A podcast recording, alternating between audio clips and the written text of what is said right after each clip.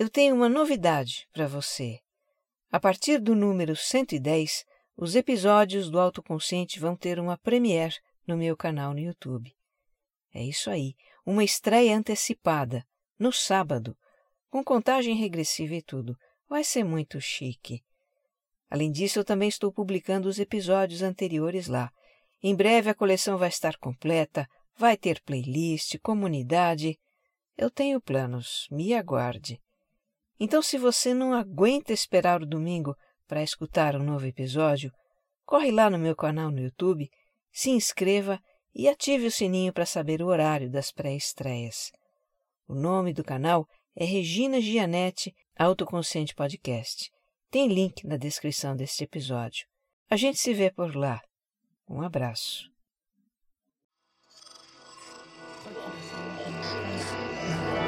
Esse podcast é, é apresentado por b9.com.br.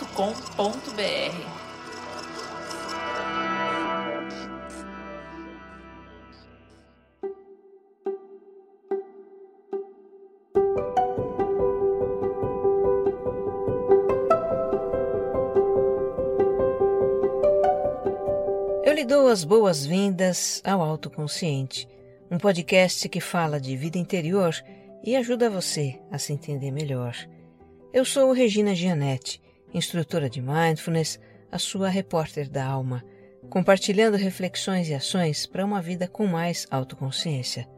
A minha intenção é que ao terminar um episódio, você se sinta melhor do que quando começou.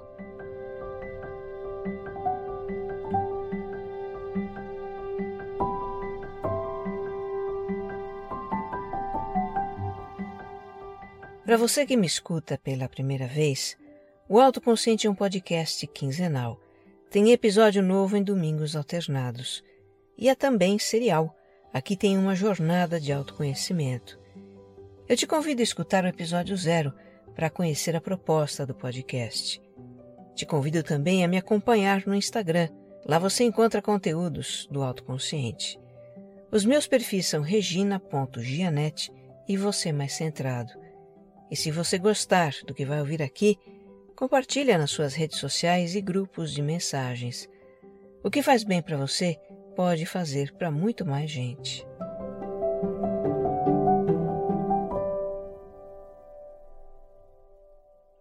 Episódio 109 Autodisciplina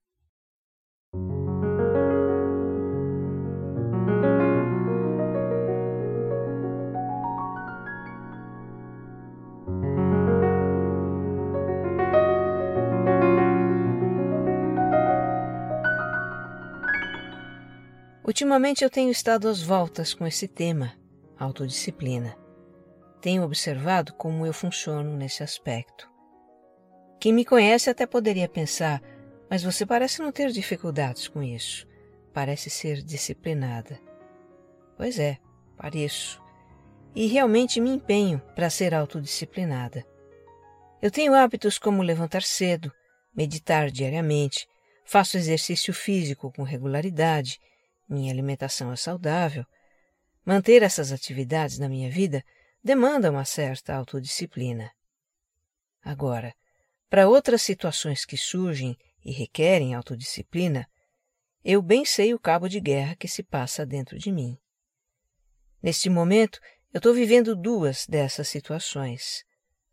Uma tem a ver com regular os meus impulsos, no caso, o impulso de comer aquele bocadinho a mais e de bocadinho em bocadinho eu já fui um pouco mais longe do que deveria. Eu preciso reduzir as calorias do que estou ingerindo e haja autodisciplina para isso. E tem uma situação que envolve colocar uma atividade no meu dia. Um dia que já é bem cheio de atividades, como possivelmente é o seu também. E é preciso ter autodisciplina para fazer algo a mais quando já fazemos tanto, não é? Eu sei que vivendo essas situações, eu observo facetas de mim em ação. Os meus pensamentos são como que as vozes dessas facetas. Tem a voz da autoindulgência, uma vozinha mansa, sedutora, que me diz: Ah, hoje pode. Tem a voz da preguiça, que diz: Estou sem vontade para isso agora. Tem a voz da procrastinação, que vem com aquela sua promessa. Depois eu faço. Tem a voz da autocrítica. É bem verdade que ela está mais mansa depois do tanto que eu trabalhei para pacificar essa voz. No passado, ela era ácida, rude, julgadora, implacável. Vivia me fazendo sentir mal comigo mesma. Mas hoje ela se manifesta bem menos, e quando ecoa na minha cabeça, usa palavras não violentas. Mesmo assim, a voz da autocrítica é sempre uma alfinetada, né? Tem ainda uma outra faceta que aparece nessa história, mas esta é silenciosa. Ela não fala, ela só me faz agir por impulso. É ela que me leva a pegar aquele bocadinho a mais de uma comida que eu adoro. Ela também dirige a minha atenção para uma atividade prazerosa, quando eu deveria estar fazendo aquilo que eu sei que deveria fazer. Bem, como eu estou vivenciando isso e refletindo sobre isso, eu decidi compartilhar algumas reflexões aqui com você. Autodisciplina é um assunto que interessa a todos nós. Procurei conteúdos para nos ajudar e, olha, não foi tão simples. O que mais tem por aí é discurso motivacional tipo pare com desculpas, vença a preguiça, entre em ação. Motivação só não basta. É preciso também considerar as nossas subjetividades, as nossas vozes interiores que comprometem a autodisciplina. Ignorar essas vozes ou tentar abafá-las só vai fazê-las mais estridentes e tornar as coisas ainda mais difíceis para nós. Mas enfim, eu vou compartilhar alguma coisa do livro Como Desenvolver a Autodisciplina, de Martin Meadows. Ele tem vários livros sobre autodisciplina aplicada para dieta, para exercício físico e outros contextos. A abordagem dele tende para o motivacional. É pragmática, passa ao largo da subjetividade, mas tem passagens ali que vale a pena considerar, e é o que eu trago para você. Outra obra sobre a qual eu vou compartilhar aqui é de Cherry Huber, professora de meditação zen e autora de vários livros. Este que eu escolhi, infelizmente, não tem edição em português. É uma pena. Para quem se interessar, o título original é Making a Change for Good. A tradução seria algo como Fazendo uma mudança para o bem. É um guia para a autodisciplina com base no mindfulness e na autocompaixão e que fala sobre como lidar com as nossas vozes interiores.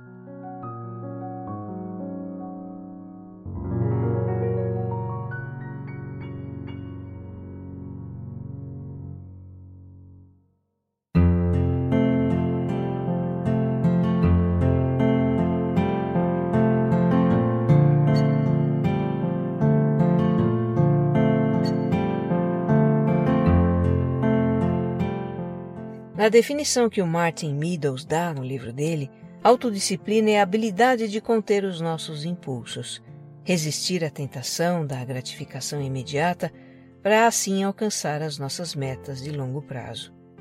Que difícil, hein? Conter os impulsos, resistir à gratificação imediata. E é bem o que eu estou vivenciando para enxugar uns quilinhos extras que apareceram ao longo desses dois anos de pandemia. Eu que por mais de uma década fiz academia quatro, cinco vezes por semana, fiquei dez meses sem fazer quase nada de exercício por causa do distanciamento social. Até que eu resolvi montar uma microacademia na minha varanda.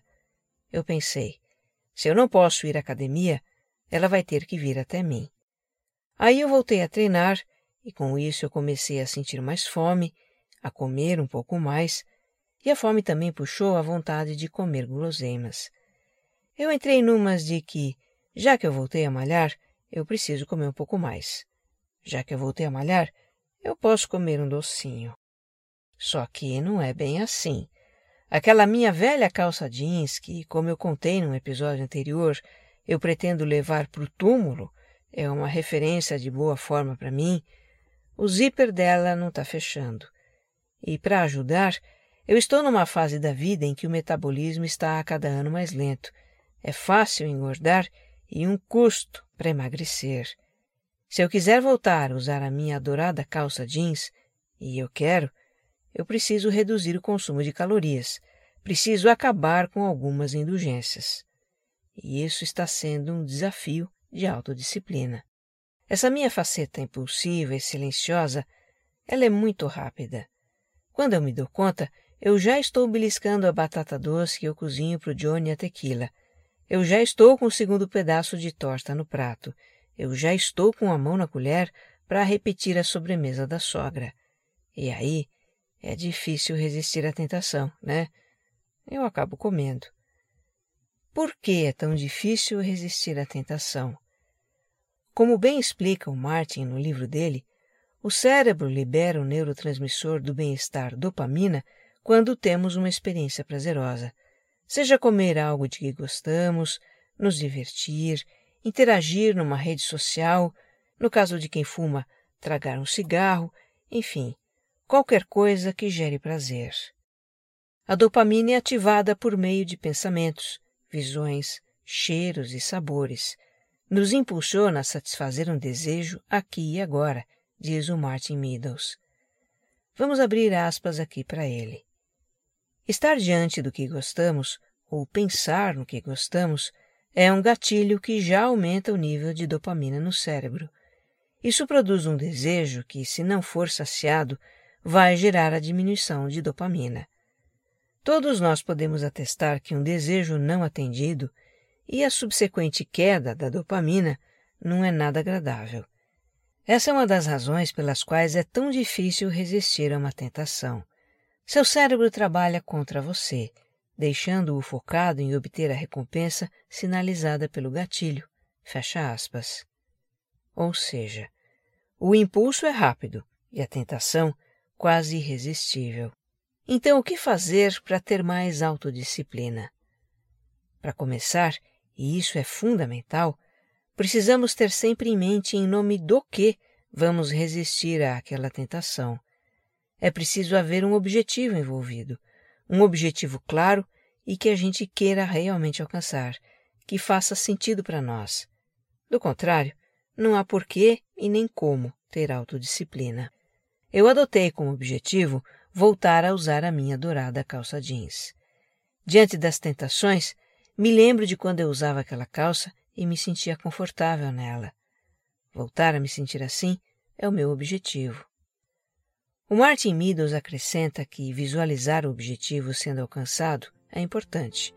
É o que nos lembra o motivo de resistir a uma tentação. Mas só isso não basta. Ele diz que é preciso também nos visualizar fazendo o que precisamos fazer para atingir o objetivo. No meu caso, eu me visualizo colocando a quantidade certa de comida no meu prato. Eu me visualizo dizendo não para o bocadinho a mais, tomando um copo d'água em vez de beliscar fora de hora.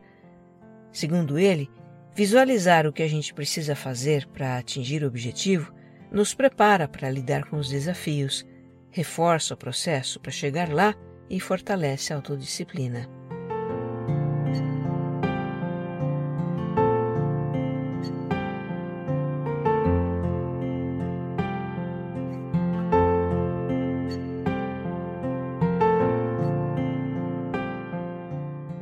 Ok, então, temos um objetivo que desejamos realizar realmente, visualizamos o que é preciso fazer, mas chega a hora de ficar cara a cara com a tentação e a carne é fraca, né? Por isso, Martin Meadows sugere que a gente não se coloque tanto à prova, pelo menos enquanto estivermos fortalecendo a autodisciplina. Ele sugere que a gente procure sempre afastar as tentações, tirá-las de perto ou passar longe delas. Se, por exemplo, está difícil resistir à tentação de se distrair com o celular para focar no trabalho ou no estudo, desligue o aparelho, deixe em outro cômodo. Se você quer dormir mais cedo, mas perde a noção da hora vendo os seriados na cama, tire a TV do quarto, não leve mais o notebook para a cama. Se você quer resistir à tentação de fazer compras por impulso, não saia com cartão de crédito. Cancele o cartão de crédito para não fazer compras online. Se você, como eu, quer enxugar uns quilinhos, mantenha a distância das guloseimas. Não as tenha na mochila, na gaveta do trabalho, nem na geladeira. Na minha casa, durante a semana, não tem tentações. Não tem bolo, não tem sobremesa, chocolate, pão de queijo, nada disso. Isso é combinado com a família. É do interesse de todos. Já no final de semana, nós podemos ter dessas coisas. Elas funcionam como um prêmio. Se eu fiquei firme no meu objetivo durante a semana, chega sábado e domingo e eu janto uma pizza, eu como um bolo no café da manhã, eu traço um docinho. Essa estratégia eu uso há tempos, me ajuda a ter autodisciplina. Meu desafio, como eu já disse, está sendo moderar as quantidades. Quando eu me vejo diante de algo que eu gosto, e nem é só a guloseima, isso acontece com a comidinha saudável do dia a dia também, eu me pego com aquele impulso de comer uma porção maior, de repetir, de me empanturrar. Ajuda muito tirar as tentações de perto ou passar longe delas. Mas em algum momento, aquilo que nos tenta vai estar diante de nós e é preciso lidar com o impulso. E tem mais essa. Às vezes nem precisa a tentação estar presente. A gente pode apenas ficar pensando nela, o que atiça o desejo e provoca um impulso. E aí? O que fazer? Um ponto importante é não brigar contra o pensamento na tentação. Por exemplo, não posso pensar em comer doce, ou não posso pensar em pegar o celular. O efeito é contrário ao que a gente busca. De qualquer maneira, estamos pensando no doce ou no celular, e isso prolonga o desejo. Como sugere o Martin Meadows, ao perceber que a sensação do desejo está presente, vamos lembrar do nosso objetivo e esperar que o desejo passe porque ele passa. Segundo Martin, se a gente se segurar por um ou dois minutos, o mecanismo de autocontrole do cérebro é ativado e podemos conter o impulso de saciar automaticamente o desejo. Isso tem tudo a ver com o mindfulness. É a dica que para mim valeu ter conhecido o livro. Olha que eu sou praticante de mindfulness. Eu uso uma estratégia semelhante para lidar com emoções difíceis, estresse, ansiedade, raiva, irritação, já compartilhei sobre isso aqui no podcast. Mas nunca me ocorreu fazer o mesmo com o desejo que leva ao impulso da gratificação imediata. Eu achei genial. Comecei a usar e está funcionando. O conjunto de coisas que o autor propõe é efetivo realmente. Definir um objetivo, nos imaginar fazendo o que é preciso fazer para atingir o objetivo, nos afastar das tentações sempre que possível e quando estamos diante de uma tentação ou pensando nela, reconhecer o desejo, lembrar do objetivo e deixar o desejo passar. Nós não temos que nos render ao impulso de satisfazer aquele desejo. É fato que se a gente praticar meditação de atenção plena, o mindfulness, essa parte de perceber o desejo e deixar ele passar, isso é bem facilitado por isso, Martin Meadows recomenda que a gente pratique meditação. A prática em si é um exercício de autodisciplina e ela também amplia a autoconsciência, que é uma chave importante para reconhecer o que sentimos e quando sentimos.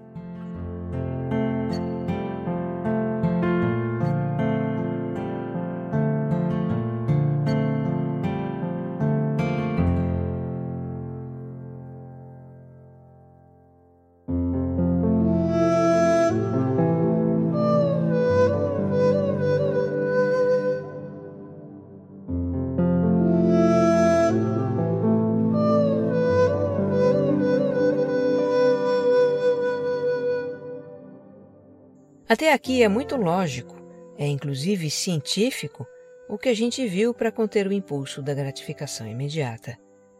Mas, verdade seja dita, ainda não é tudo, né? Tem aquelas vozes internas que sabotam a nossa autodisciplina. A voz da indulgência. Voz não. É um canto de sereia hipnótico a nos dizer: só um pouquinho, só hoje, só desta vez. A voz da autossabotagem, que se exploda a autodisciplina. Eu não vou passar vontade. A voz Maria vai com as outras. Ah, todo mundo faz, eu também vou fazer. São vozes tão convincentes. Aí a gente cede ao impulso, satisfaz o nosso desejo, se esbalda. E depois, começa a escutar outras vozes. A voz da autocrítica. Sou mesmo uma fraca, um fracasso. Não tenho um pingo de autodisciplina. Que vergonha. A voz da autocondenação. Eu nunca vou conseguir o que quero. A voz do remorso. Eu não deveria ter cedido. A voz da culpa. Eu estraguei tudo. São tantas as vozes.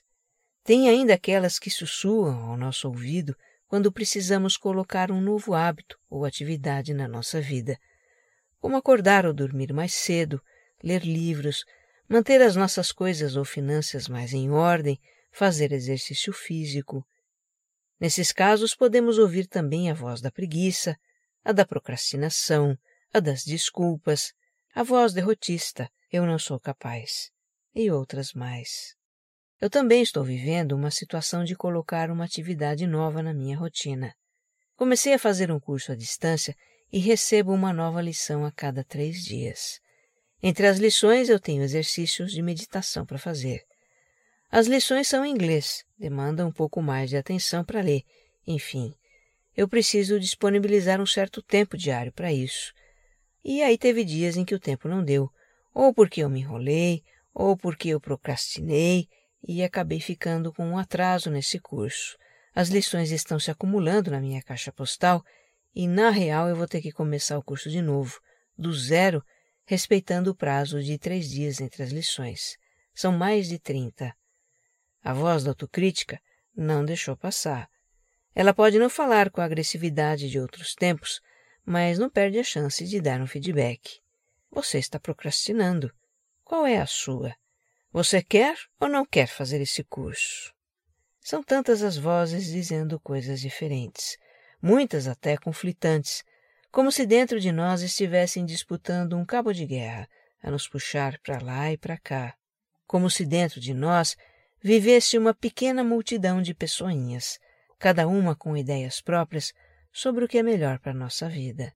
A Cherry Huber, autora do livro que eu mencionei lá no início, ela se refere a essas vozes como subpersonalidades, quer dizer, facetas ou aspectos da nossa personalidade.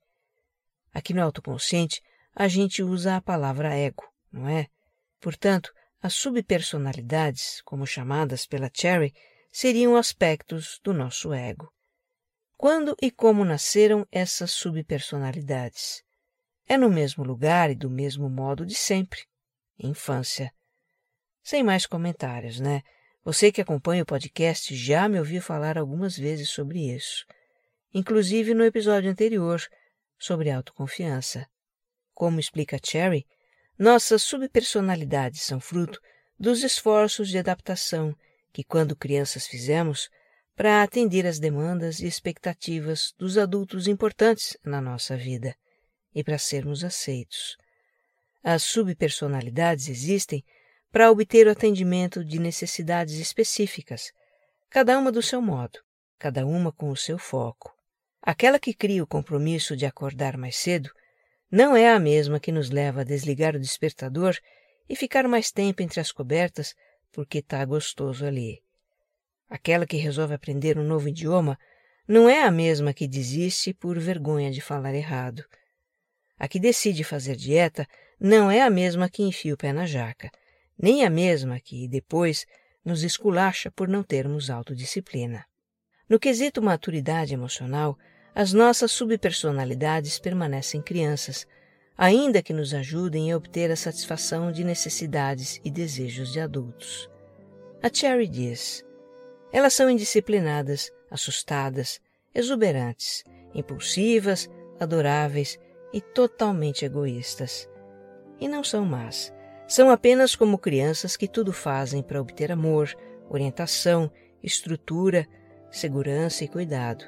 De certa forma, é como se as subpersonalidades fossem nossos filhos. Não podemos nos livrar delas, decidir quais ficam e quais vão embora. Nós só precisamos aprender a ouvi-las, reconhecê-las e não permitir que sabotem o que queremos para nossa vida.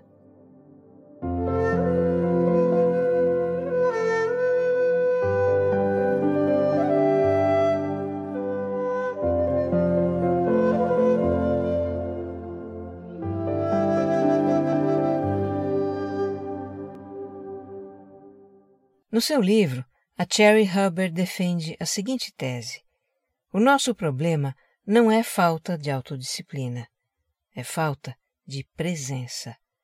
Entendendo aí presença como autoconsciência, como a prática constante de prestar atenção a nós, ao que se passa no nosso interior, às sensações e pensamentos. Nesse estado de presença, nós percebemos as nossas vozes internas e podemos decidir se iremos nos deixar levar por elas ou não.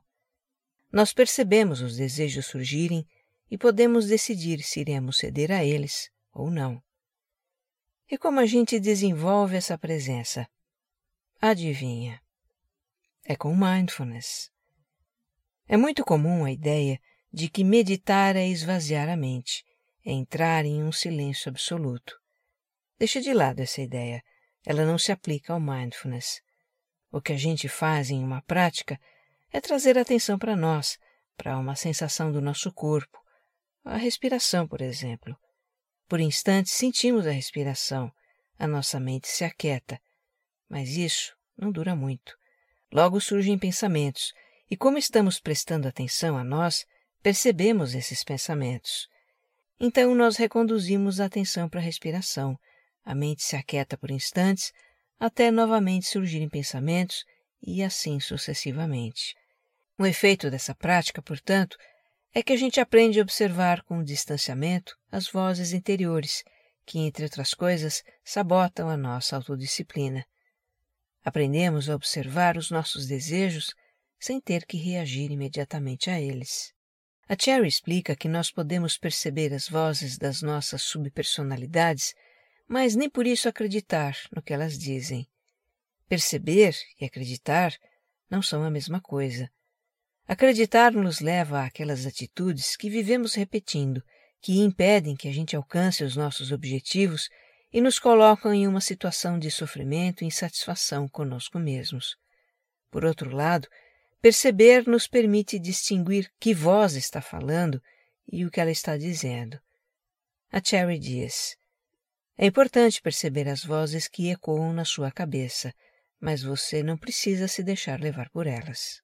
Aqui tem um ponto importante. A atitude de não nos deixar levar pelas vozes não significa que devamos combatê-las nem hostilizá-las. Longe disso.